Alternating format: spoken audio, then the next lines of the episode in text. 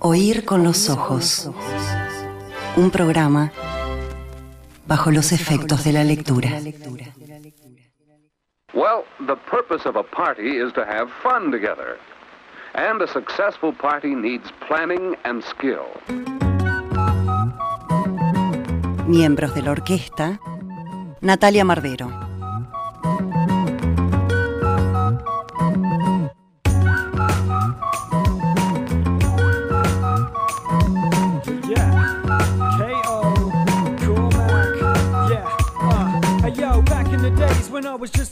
Natalia presente un cierto libro sobre la mesa y ya lo aclaramos, eh, no es la mamá de las mujercitas, aunque hay, vos dijiste, un sutil Un homenaje. sutil homenaje. La señora Marsh.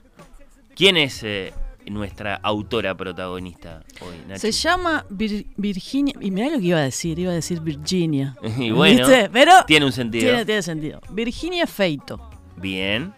Así, dicho en nuestro idioma, En porque nuestro en principio idioma. estamos hablando de una muchacha que nació en España. Exactamente. Virginia Feito nació en Madrid.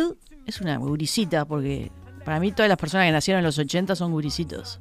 En 1988. Ujú.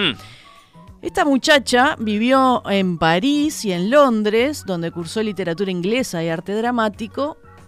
Eh, vivió en Nueva York y de vuelta en Madrid, donde estudió publicidad y se dedicó a la publicidad mucho tiempo, hija de, de diplomático.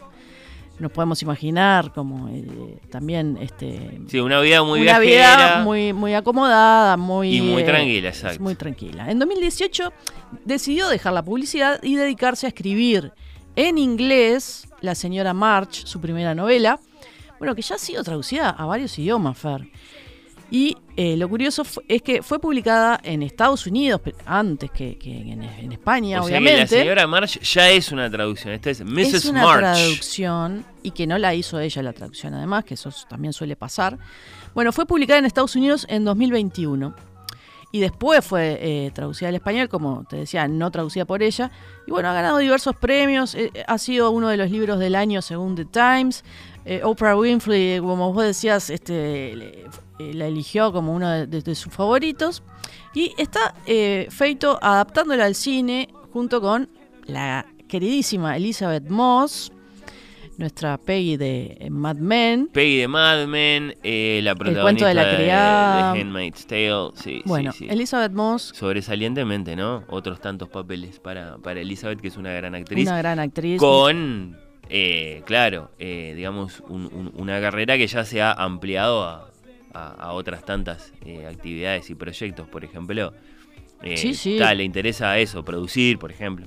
Totalmente, creo que tiene una productora propia. Entonces, este, lo que sucede muchas veces es que los libros, antes de ser editados, pasan por los escritorios de, de- de productores cinematográficos que eh, le, le cazan antes eh, que nadie eh, eh, estos este, futuros éxitos y bueno, este, eh, empiezan sus tratativas para comprar los derechos y, y hacer las adaptaciones cinematográficas. Claro, ¿qué pensaríamos? Que Virginia Feito tiene una buena agencia ahí que la respalda, Mm. seguramente. No sé si es garantía de algo eso, ¿no? No, pero no sé, pero es, es anduvo una- bien. Es una ¿no? movida Es- era, interesante. era que- su debut en un idioma que no era el de ella. Sí.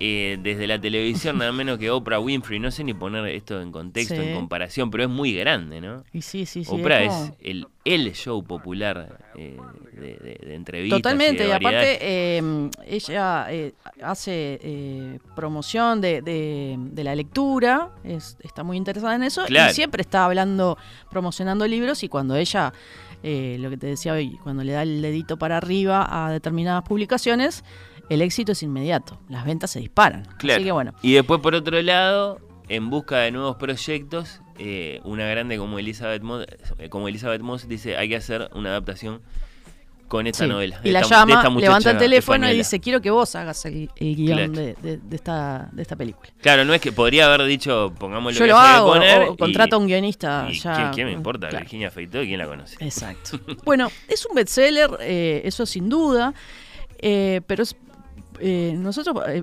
a la gente que nos gusta leer, a veces eh, tenemos esa cosa un poco mm, de que arrugamos la nariz con la palabra bestseller, pero en este caso a mí me interesó mucho eh, por varios motivos. Y te diría, Fer, que es un libro eh, básicamente de nuestro tiempo.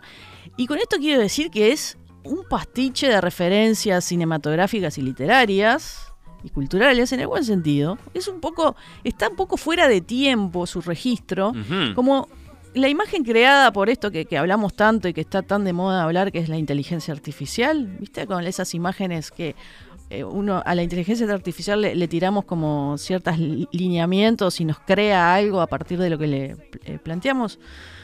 Bueno, me dio esa sensación, que es un poco eh, recurrir, lo que hizo Feito fue recurrir a, a- a- su disco duro, a, sus- las cosas que ella le, eh, le gustaban en la literatura, en el cine. Tiró y todo en la licuadora. Tiró todo en la licuadora y eh, le salió la señora March, pero que en este caso podía haber sido un desastre, pero en este caso funciona y funciona muy bien.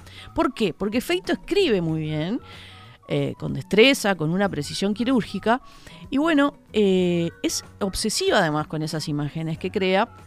Y el resultado es este libro que te digo, atemporal, que podría haberse escrito Hmm. hace 50 años, o quizás no, ¿no? Ahora vamos a hablar un poquito como de, de- de esa mm, sensación un poco nostálgica que tiene este libro. Mirá ¿De vos. qué va, Fer? Bueno, Sí, sí, ya nos dice vamos a el, eso, el ¿no? título, ¿no? La señora March. ¿Quién Acá es la señora March? Acá lo tenés vos en ediciones de Lumen, Sí. traducido al español por Gema Rovira. Estoy viendo ahí los, los ya la imagen de tapa nos hace un guiño a, a- a la- a una época. eh, lo- podrían ser los años 50. Es un, un dibujo de una mujer que es el- el- la típica representación de una mujer de los años 50, ¿no? El, el peinado, las joyas, bueno, en fin. Más allá de, de que puede hacer pensar en la mamá de las mujercitas por, por cómo se llama y por cómo está llamada, ¿no? La señora March. Eh, también tiene ese aire de, de- de novela de otro tiempo en el sentido, ¿viste? De el nombre de la protagonista. Bueno, Madame Bovary. Exacto. el- el- la- la- la- la- las grandes novelas de Henry James, que son, yo qué sé, bueno, Claro. el retrato de una dama, bueno, Ana Karenina, qué sé yo. Sin duda, Fer. Y aparte, la señora March, eh, no conocemos su nombre hasta la última página, porque la señora March es March por el apellido de su esposo. Tal cual. Así que no, no les voy a hacer spoiler, pero tienen que llegar a la última página para saber cómo se llama esta, esta, esta mujer. El eh, nombre propio, digamos. Bueno, la señora March. Fer, es una ama de casa del Upper East Side neoyorquino, obsesionada totalmente con las apariencias y casada con un escritor famosísimo. La organización del hogar y los eventos sociales, es decir, la- las cenas que, que, eh, dan allí, este, son la rutina de esta mujer. O sea, el capo es el señor March. El señor es un, un gran escritor y ella su esposa.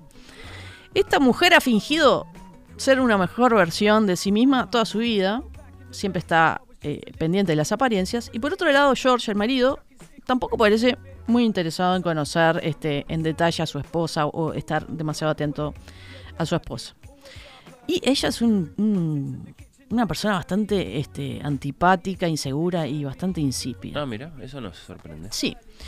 Bueno, la vida transcurre así, en, en- en- en- ese mu- mundo de lujo y, y- y bueno, este pomposidad. Hmm. Pero este mundo se viene abajo cuando ella cree que el personaje del último bestseller de su marido, es decir, Joanna, que es una prostituta vieja y repugnante, está inspirado en ella.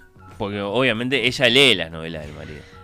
Eh, Le Cada vez interesa. le interesa menos, te voy a decir. Ah. Pero una mañana ella va Ah, a una pastelería. distraídamente. Sí, una mañana ella va a una pastelería que siempre va meticulosamente a comprar determinado tipo de pan porque ella tiene toda su rutina.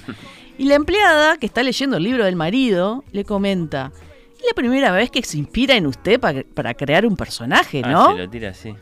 Ah, y a partir de ahí, entonces, la señora March empieza a caer en una espiral de, paranoia y de locura este, de manera eh, gradual. Es un derrumbe progresivo y entra esta pobre mujer en un estado cada vez más enfermizo de sospechas y miedos. Tanto que termina, eh, por ejemplo, espiando conversaciones en las que cree que se habla de ella, que se ríen de ella, busca pruebas de la traición de su marido, es decir, se empieza a obsesionar cada vez más en que esta prostituta vieja y repugnante está basado en ella. Este, mm, Qué horror. bueno, también hay pistas de que en realidad esta mujer, la señora March, venía un poquito rota de antes, ¿no? Se nos va revelando cosas de su pasado. Así que poco a poco se va armando un exhaustivo retrato psicológico. Esa personalidad ordenada, rutinaria, Mm. de esposa perfecta, esconde algo. Esconde algo. Y ella es bastante eh, desagradable y cada vez este, conocemos más eh, detalles de, de- de su personalidad que, que son bastante antipáticos, pero Mirá no podemos dejar de sentir cierta simpatía por ella porque te- te- en un punto este, sentís como empatía. Feito entonces va construyendo un personaje desagradable, como te decía, y ella dice en una entrevista a Feito, la verdad es que quería crear un personaje femenino desagradable de verdad. Es cierto que ella ha sufrido y tiene traumas, pero el que sea una mujer envidiosa, mala madre, egoísta, superficial e incapaz de hacer autocrítica no es consecuencia de sus traumas. Y Ella encima- dijo, voy a ser un personaje horripilante así, porque, porque sí, porque es... Y bueno, y la crítica, la crítica, sobre todo estadounidense, ha dicho del suspense clásico de la señora March que son guiños a, por ejemplo, Patricia Highsmith. Ahí va, me gustó. o al terror cotidiano de Shirley Jackson. Ahí creo que le pegan un poco más en el sentido de que la propia Feito dijo, Shirley Jackson fue sin duda la mayor inspiración que tuvo este libro. Hmm. Eh, no sé si está a la altura de Shirley Jackson, pero Bueno. bueno, hay un popurrí de géneros y uno puede asociar eh, este libro con este, la tradición eh, literaria de Shirley Jackson. Es Porque su debut en una lengua que no es la de ella. Ya sé, ¿Cuántos ya sé. años tiene? Eh, 25. Eh, es del Virginia 88, Feito, no, bueno, que tiene un poco 30 y más, poco. Pero. Eh, no, no. o sea, No, que te comparen con Shirley Jackson, con tu primer libro, es, es espectacular. eh, no sé a qué aspira un escritor eh, debutante, pero me parece que está bastante bien Yo creo que sí. el cómo le fue Ay. con la señora March. Este libro, Fer, tiene un popurrí de géneros. Podemos decir, eh, en parte, que es una sátira a la alta sociedad neoyorquina y por extensión, eh, sin duda, a la, a la sociedad actual, ¿no? Está pendiente de las apariencias. Pero creo que más que nada este, se acerca más al thriller psicológico por esto de que la señora March emprende un- una especie de investigación este, en base a las sospechas iniciales que poco a poco se le van complicando. Y más por la imaginación que tiene esta mujer que- Ella lo que quiere que por causas reales. es Si realmente el, el- el- el marido se inspiró en ella para este personaje o sea, si el horroroso. marido la odia. Exacto. Es- y, y- y Y, aún ella así siente aparte que todo el mundo se, se ríe de ella, y ella, la usa. Claro, claro. Ella lo que quiere es eh, que se caigan todas las máscaras, digamos.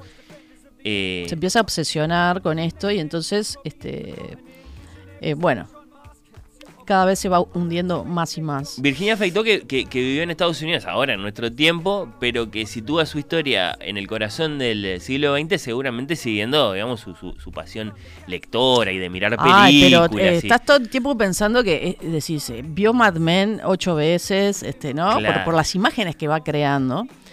Eh, y de hecho en una entrevista eh, llegó a decir que eh, eh, se imaginaba el aspecto, se imaginaba físicamente a la señora March como Elizabeth Moss. Y entonces cuando Elizabeth Moss se contactó no lo podía creer porque decía, no, no- no puede ser, no puede ser esto.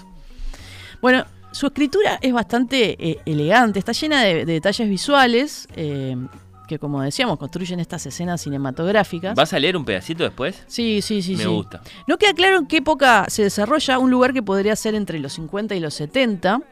Hay algo de nostalgia por ese mundo sin celulares y sin tecnología.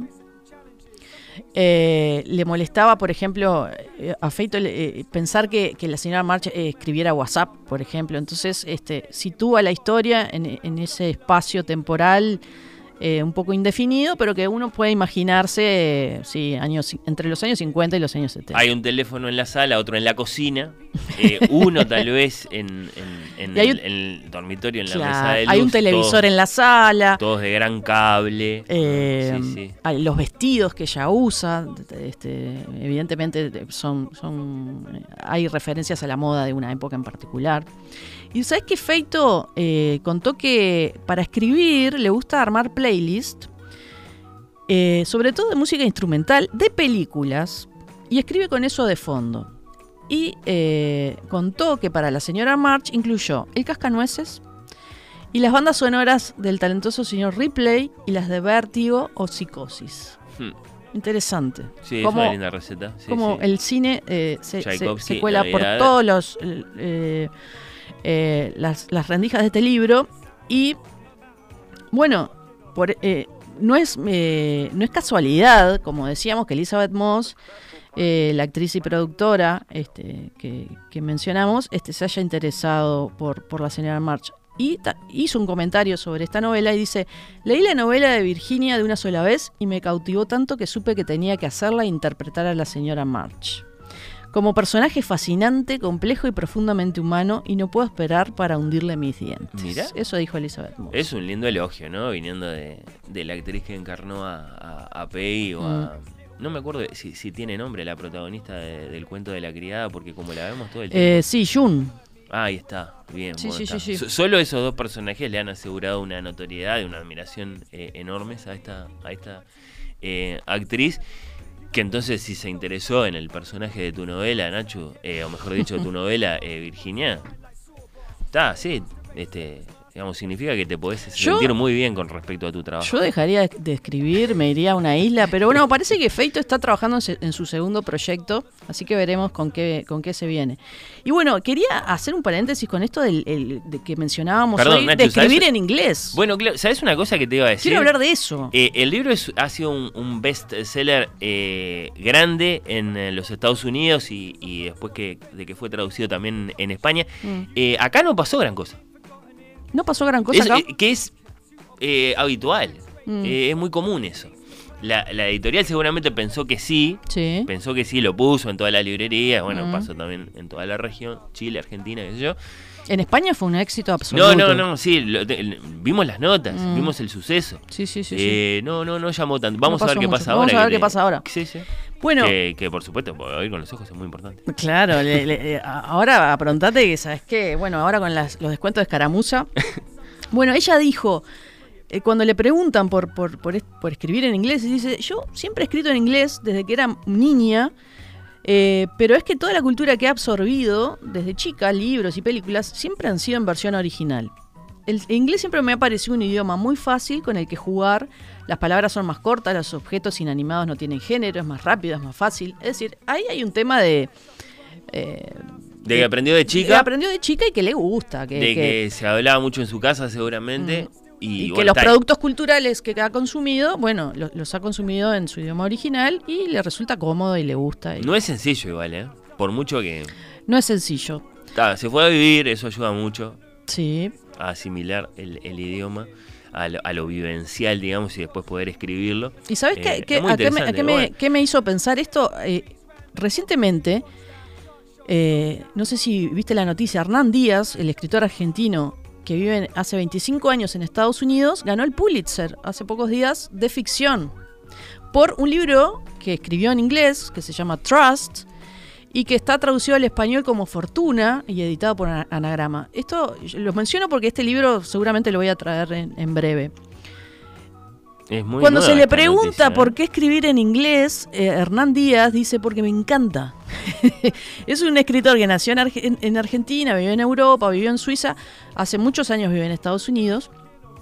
Pero bueno, eh, decidió escribir en inglés y un caso parecido al de Feito. En Los Ángeles hace poco mantuvo reuniones para adaptar este libro este, a una serie de HBO que estará protagoni- pro- protagonizada por Kate Winslet, nada más y nada menos. Y entonces che. a mí esto me hace pensar, ¿qué es?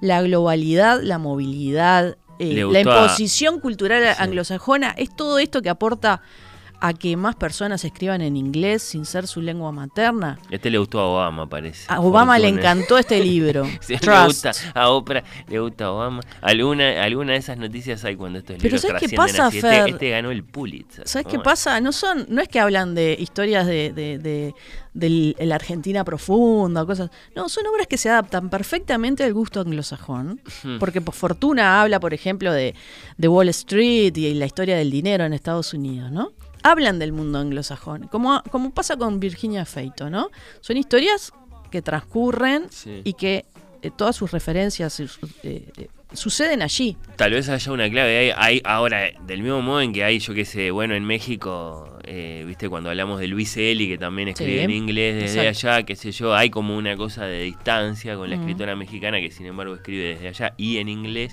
Supongo que en España a algunos capaz que no les gustó que Virginia Feito escribiera en inglés ahora que es una, una vez bestseller. Pero bueno, no, no hubiera sido así de otro modo. Si lo escribía en español seguramente el libro no, no pasaba No nada. pasaba nada, Sí, es interesante ver eso. Y cómo eh, con el tiempo, eh, los, no sé, tenemos en los años 40 el caso de Nabokov, que bueno, sí, escribió en inglés, pero eh, ahí también había eh, un- eh, el tema de, de- de la política internacional y No, ni que hablar. las tropas nazis que le... le- se le- había tenido que ir de Rusia. eh, claro, Sí, sí. Este, hay como motivos diferentes, ¿no? Acá es un poco esa movilidad y, y, evidentemente eh, vislumbran posibilidades mucho mayores Pero de, no tiene de escribir en inglés que en sí, español. Más, más competencia que en Estados Unidos.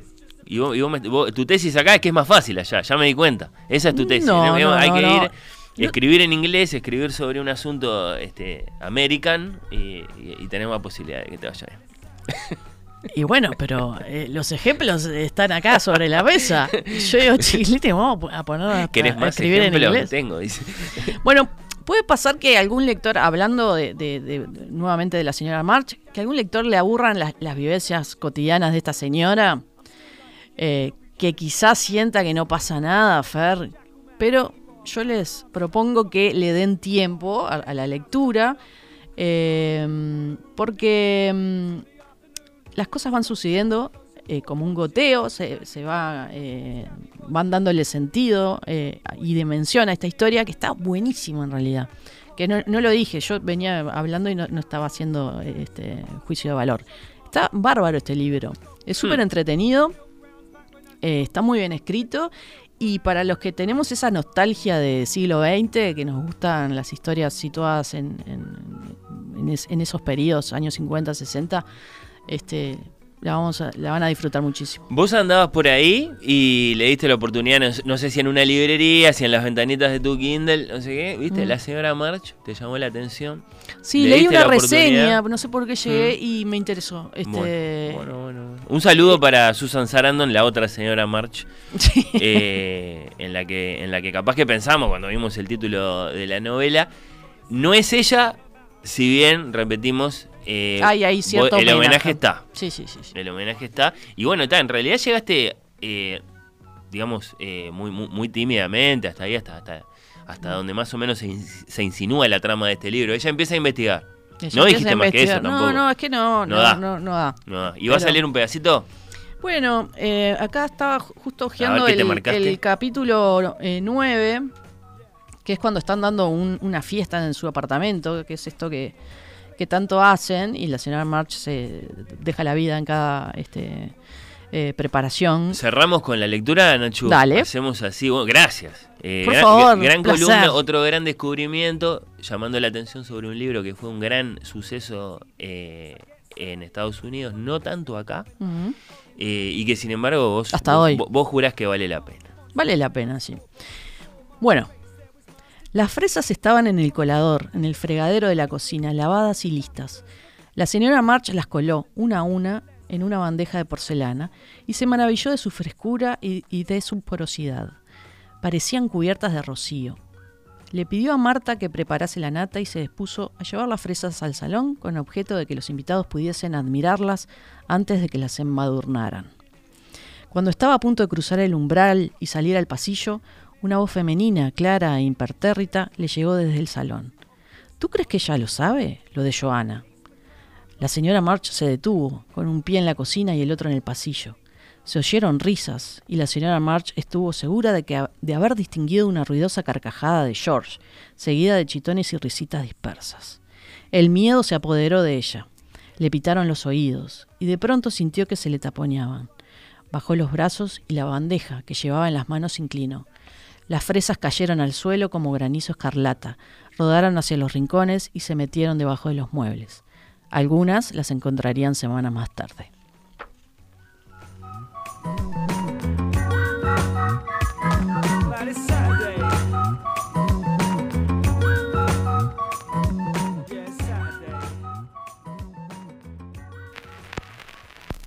Oír con los ojos. ¿Ves lo que te digo?